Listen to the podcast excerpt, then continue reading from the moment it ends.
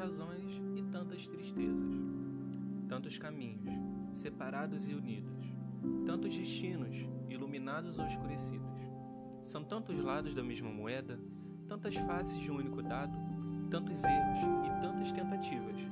É tanta gente diferente, tanta gente que vai e tanta gente que vem. Por que você não volta também? Iago Goncharovski, O Lamento das Luzes Noturnas.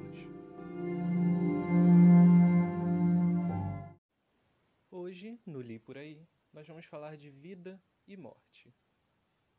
Convidada especial, Vanessa Pérola. Olá, nós estamos de volta com mais um episódio de Li Por Aí. Como vocês viram na introdução, nós vamos falar muito hoje sobre vida e morte. E por que céus eu escolhi vida e morte, essas ideias antagônicas que caminham juntas nossa vida inteirinha até a hora da nossa morte? Eu escolhi isso porque as minhas leituras, é, ultimamente, muito baseadas em livros independentes, têm um retrato muito interessante. E que retrato interessante é esse? Como que surgiu dentro de mim? Esse ano, né, nós vivemos uma situação inédita, que é a pandemia de coronavírus, inédita para toda a nossa geração, que nunca passou por uma pandemia tão grave, tão forte, tão desesperadora e que modificasse de tal forma nossa vida, né?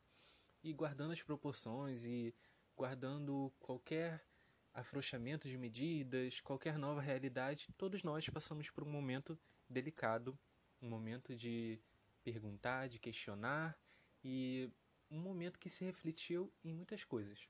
Paramos de estudar, a maioria, quase todo mundo, muita gente não teve nem EAD, paramos de ver pessoas que gostávamos, paramos de viver, né? Começamos a sobreviver. E a partir daí, eu percebi que a arte se moveu muito nesse sentido da vida, do que era a vida. O que me fez ter esse olhar foi Um Dia Estaremos em Páginas, do Matheus Ayan.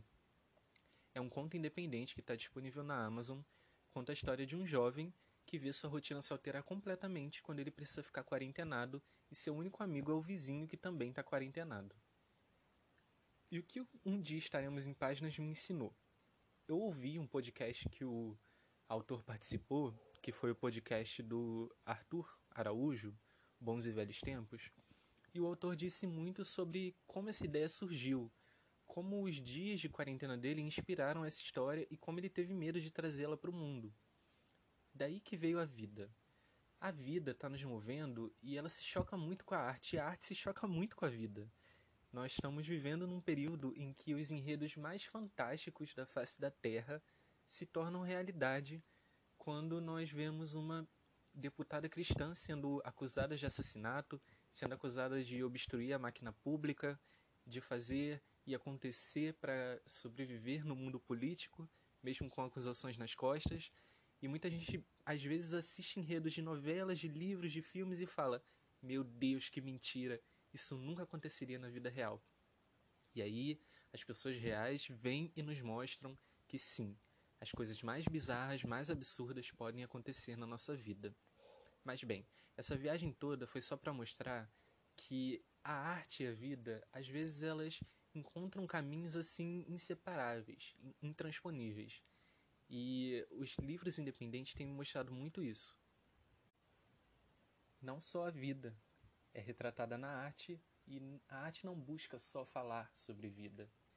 Já é uma coisa conhecida, sabida, vivenciada experienciada que a morte é muito representada na arte e que as pessoas buscam na arte um conforto para essa certeza. Um conforto no sentido de consumir e de criar.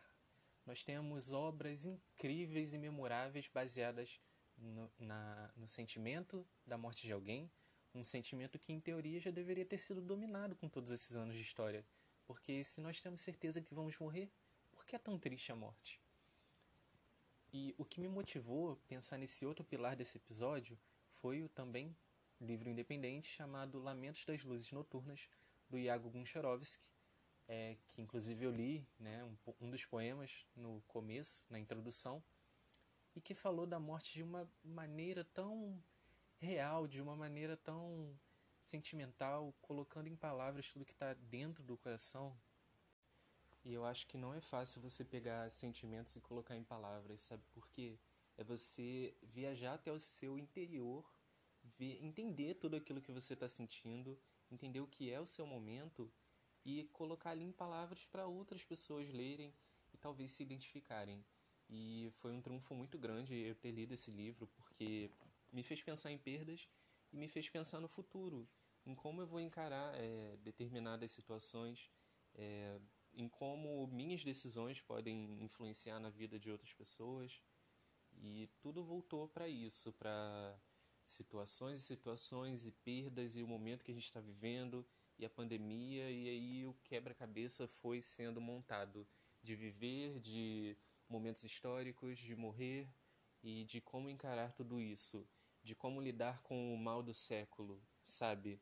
Todas essas viagens, todas, é, todo esse pensamento a partir de leituras de livros independentes, de pessoas como eu e como vocês, de escritores jovens, de artistas que estão se arriscando nesse momento, né, arriscando tudo, jogando pro destino para ver o que, que vai acontecer.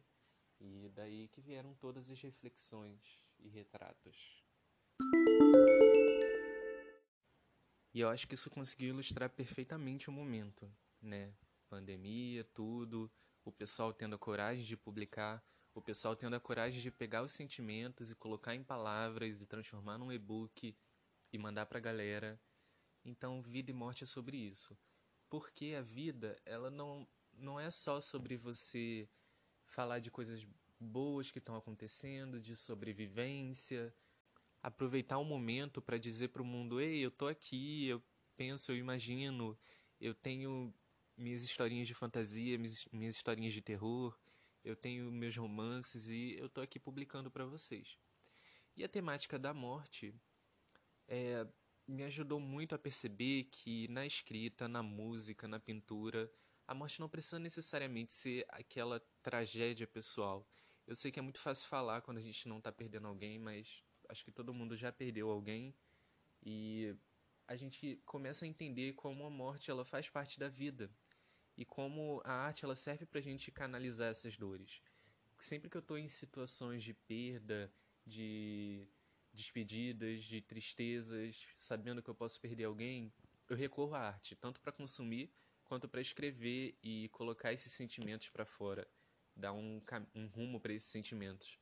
Falar de morte é tão importante porque outras pessoas podem se sentir abraçadas quando chegar a vez delas de passar por isso, e é muito importante frisar que é uma certeza que todos nós podemos e vamos passar com amigos, familiares, e nós mesmos vamos embora um dia, né? E quando a arte ela vem para abraçar as pessoas, para mostrar que outras pessoas passaram por essa dor e conseguiram superar e estão sobrevivendo, estão resistindo no mundo, é um abraço que às vezes ninguém pode dar, nenhuma palavra pronta, né, nenhum clichê de meus pêsames, de eu sinto muito, de eu tô aqui, consegue dar às vezes o abraço que um livro, um poema, uma cartinha, um filme, uma música podem dar. Muita gente esse ano, né, teve a vida e a rotina alteradas por conta do inesperado. Eu lembro que em fevereiro, em janeiro a gente já tinha algumas notícias sobre isso. Em fevereiro isso começou a ficar mais recorrente, mas a gente ficava, ah, é lá na China, é lá na Itália, não vai chegar aqui. E aí chegou e a gente não esperava, é uma negação até o fim. Ah, não vão parar as aulas.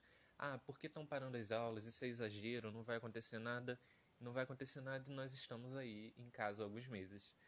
E uma das melhores surpresas desse período foi eu ter descoberto na escrita que, é, por mais que eu estivesse trancado em casa, dava para eu escrever, conhecer pessoas novas, mostrar novas histórias ao mundo. E nessas eu descobri a Vanessa Pérola, descobri o livro dela, que foi um retrato assim da, da pandemia, do momento que a gente está vivendo, mas que também trouxe um, um tema novo para mim, que eu nunca tinha parado para pesquisar tanto e que me mostrou uma outra forma de contar histórias, né? Porque é, a Vanessa ela se vale de muita criatividade para contar a história a partir do, do perfil do personagem dela, que é o Augusto. E com vocês, Vanessa Pérola. Oi, Vanessa, tudo bem? Oi, Victor! Tudo bem? Que prazer estar aqui com você, que prazer fazer parte do seu podcast. Eu tô muito feliz que você é, tomou essa iniciativa e eu tô muito feliz por ser uma das primeiras convidadas. Uhul! Eu tô realmente muito feliz de estar aqui e muito honrada, né, em fazer parte disso. Que legal! Sim, vamos às perguntas. Eu estou falando muito aqui sobre a relação de nós com a escrita e com o momento, e eu queria que você contasse um pouco da sua história com a escrita. É, como é Vanessa Pérola escritora? Da onde surgiu? Qual é a sua história? Minha história com a escrita, meu Deus, eu sempre falo a mesma história para todo mundo. Eu já dei um monte de entrevista assim, né, escrita, e todo mundo pergunta qual é a sua história com a escrita, e eu sempre digo a mesma coisa, porque, né, tem que ser. E a gente é, tem que falar a verdade. Enfim, eu posso estar um pouco nervosa, não é mesmo? então, a minha história com a escrita começou quando eu aprendi a ler e logo depois quando eu aprendi a escrever. Eu aprendi a ler é, com cinco anos e aí fiquei louca lendo tudo, né, que eu vi na minha frente, toda a placa, toda coisa assim, quando eu ia pra escola, eu ficava lendo e falando em voz alta para mostrar que eu sabia ler. E quando eu comecei, quando eu escrevi a primeira palavra, né, índio, eu fiquei assim, meu Deus, que universo é esse? Eu escrevi uma palavra certa e botei o acento no lugar certo e tudo certinho. E aí, a partir disso, eu percebi ali que eu, ela tinha me agarrado, a escrita tinha me agarrado. Então, desde sempre, desde quando eu comecei a escrever, eu comecei a escrever frases soltas. Eu toda hora ficava rabiscando caderno. Eu toda hora é, ficava escrevendo poeminhas, versos soltos. Eu tinha vários cadernos que minha mãe jogou fora, inclusive. E eu vivia escrevendo, né? Então, assim, nunca pensei em expor nada. Nunca, nunca, nunca. Até quando eu fiz, acho que 12 ou 10 anos, eu não lembro. E eu fiz o meu primeiro blog. E sim, eu fui blogueira. Tive, acho que uns três blogs. E ainda tem um blog. Ele está parado lá, não estou postando nada. Mas é www.vanessaperola.com. Tem alguns textos meus lá e de alguns colaboradores meus.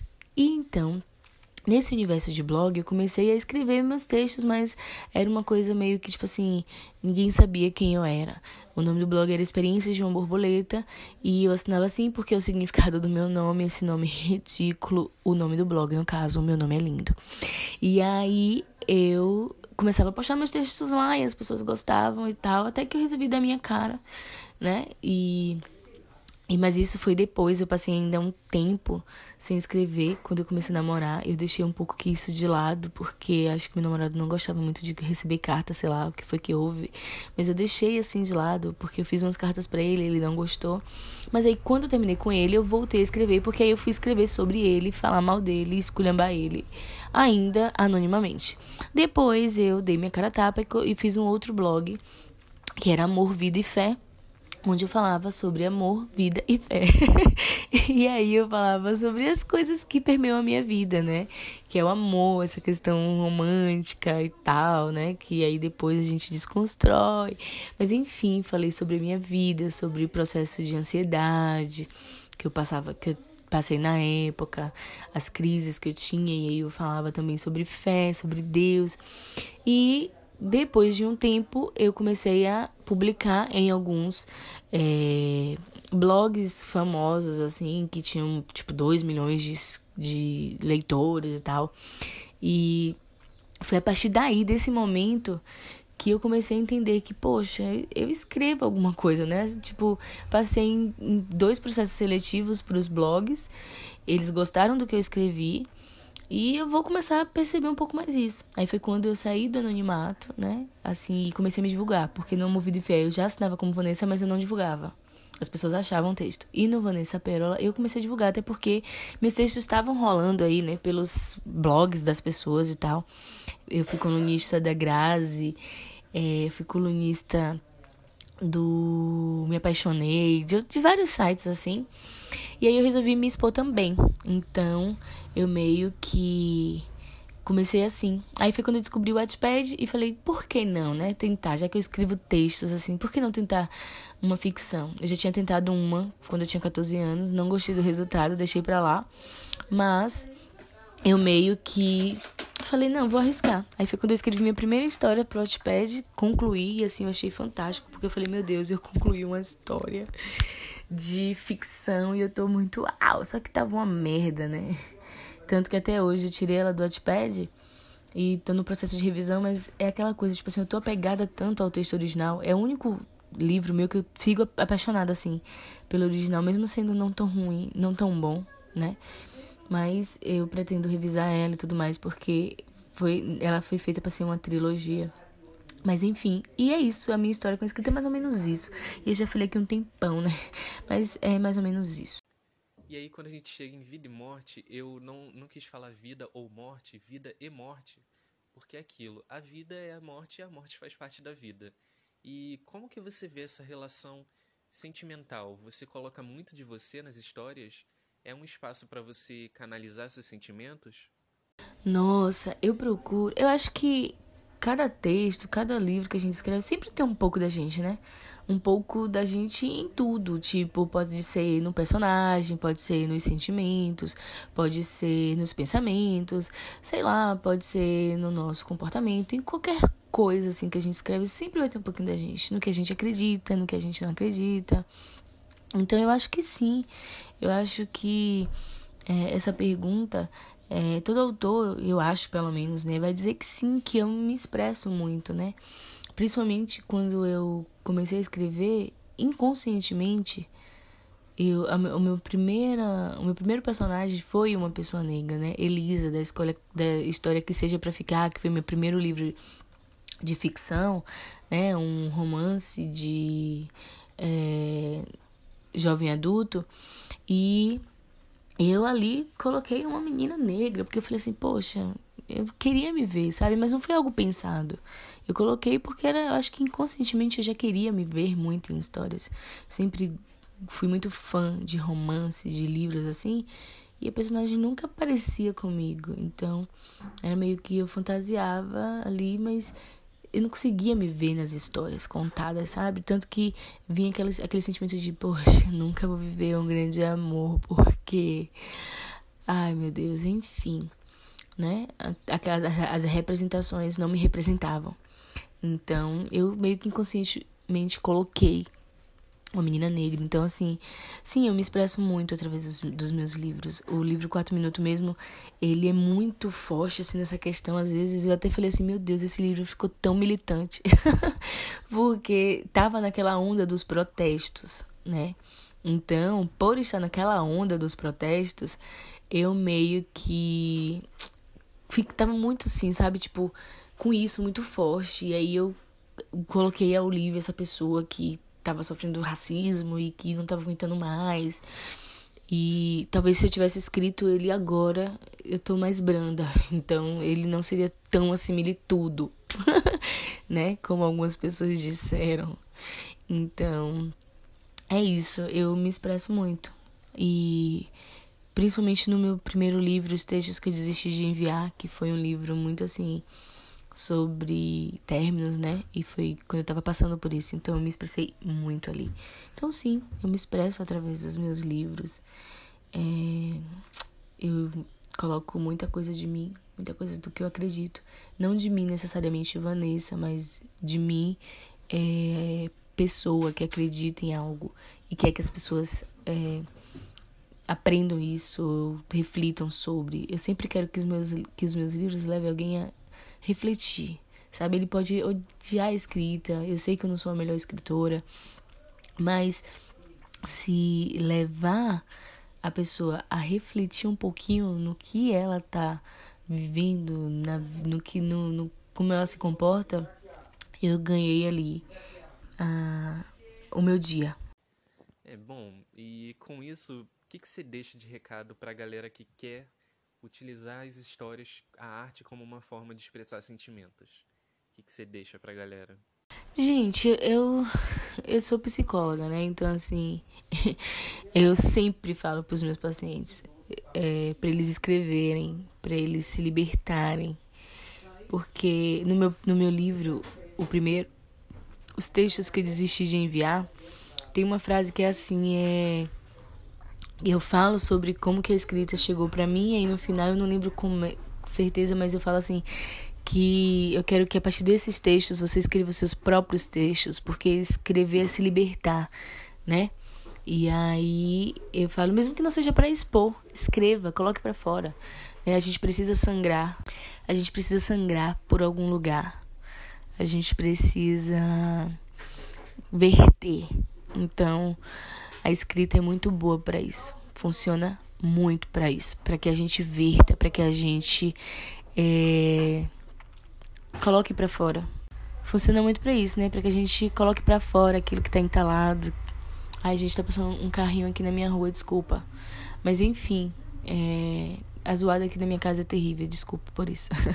Mas enfim, é, a gente tem que verter, como eu falei. Então a escrita serve para isso. Expresse seus sentimentos através daquilo que você acredita, sabe? Se você quer ler uma história que ninguém escreveu ainda, escreva você mesmo. Expresse seus sentimentos, expresse aquilo que você guardou por muito tempo, sabe? No final, mesmo que você não exponha, você vai se sentir livre, leve, né? E é muito bom. Então, se expressa através da escrita, se expressa através das artes, né? Olha, outro carro, desculpa. Então se expressem, se expressem através das artes, da escrita, de, de coisas que é, você possa ser você mesmo. E eu acho que no papel ali a gente consegue ser a gente mesmo. A gente consegue deixar a máscara de lado e colocar para fora o que a gente sente da melhor forma possível. É isso. Espero que vocês tenham gostado e muito obrigado mais uma vez por é, me, me chamar para participar desse episódio. Eu tô muito feliz e muito honrada. É isso. No mais, todas as minhas redes sociais é Vanessa Pérola, você me acha facinho. A autora Vanessa Pérola, Vanessa Pérola no Instagram também, Caixa das Love, onde eu sou influenciadora digital. Você encontra o meu livro 4 minutos na Amazon. Eu tô aqui fazendo o meu mechan e você por R$ 5,99 você compra ou você lê pelo Kindle você lê pelo Kindle Unlimited.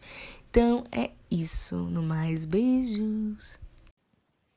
Ah, obrigado, Vanessa. Olha, eu queria mais uma vez agradecer a presença dela. Ela é uma grande escritora, uma das pessoas que eu fiquei mais feliz de conhecer nesse período conturbado. Acompanhe as redes sociais da Vanessa, ela tem um trabalho ótimo. É uma pessoa que eu estou esperando muitos vem aí da vida. Então sigam Procurem, sigam. 4 minutos está disponível na Amazon. É uma história deliciosa, perfeita para nós que estamos vivendo esse período, porque tem o antes, o durante e o depois. E muito divertida, muito emocionante. E o que mais que eu posso falar? Você, escritor independente, você, leitor, continuem acreditando. Escritores independentes, acreditem nas suas histórias, acreditem que alguém vai ler, alguém vai se identificar então não pensem que não tem importância, não pensem que é besteira colocar no papel. Coloca assim no papel, se você está sentindo alguma coisa, coloca. É, escreve, fala sobre isso, pensa como se você estivesse falando com um amigo, com um familiar, porque a arte está aí para a gente expressar, se expressar. Né? Nem sempre a arte está servindo como, como esse escape, mas quando for necessário, quando você vê que tem a possibilidade, aproveita. Nós estamos aqui, nós estamos vivos. As outras pessoas precisam dessas palavras, é, leitores precisam muito disso, desses abraços que nós podemos dar pela arte, ou desses sermões, ou das críticas, porque isso é a vida. Nós, nós estamos sempre passando por isso, por sentimentos felizes, por momentos felizes, momentos tristes, é, momentos que precisamos de mudanças, momentos que a gente precisa ampliar a própria voz, ou então dar voz a outras pessoas, né? Porque é, existem momentos e momentos e tem nem sempre a gente precisa protagonizar tudo. Em muitas horas a gente precisa dar voz para a arte de outras pessoas e assim vamos vivendo. Esse foi o episódio de hoje do Li por aí. Eu quis falar bem brevemente para dar mais espaço à Vanessa, vocês conhecerem o trabalho dela, conhecerem ela, né? E é isso. Se vocês gostaram do episódio, mandem para os amigos, comentem nas redes sociais. Pode me perturbar no Twitter, pode pegar o link e colocar no Instagram, em todos os lugares do mundo. Nós vamos voltar logo logo. Esse episódio demorou, mas foi porque eu tive um. Eu decidi começar a gravar um podcast. Eu tive um milhão de problemas com dentista e com a vida e com lançamentos, mas nós estamos aí. Vou fazer mais quatro episódios, como eu prometi. E estão vindo muitos temas interessantes que eu já separei. Quero falar de temas atuais, algumas polêmicas, é, falar de arte e trazer muitos convidados interessantes. Então, vamos lendo por aí?